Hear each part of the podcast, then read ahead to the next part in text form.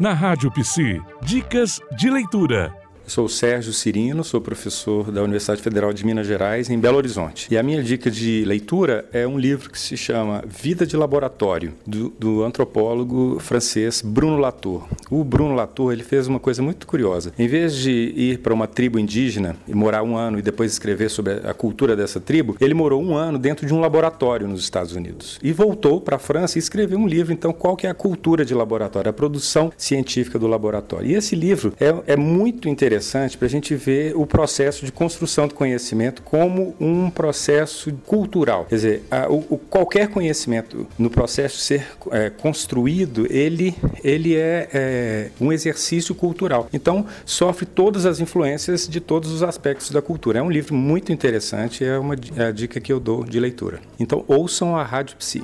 Você ouviu na Rádio Psi Dicas de Leitura.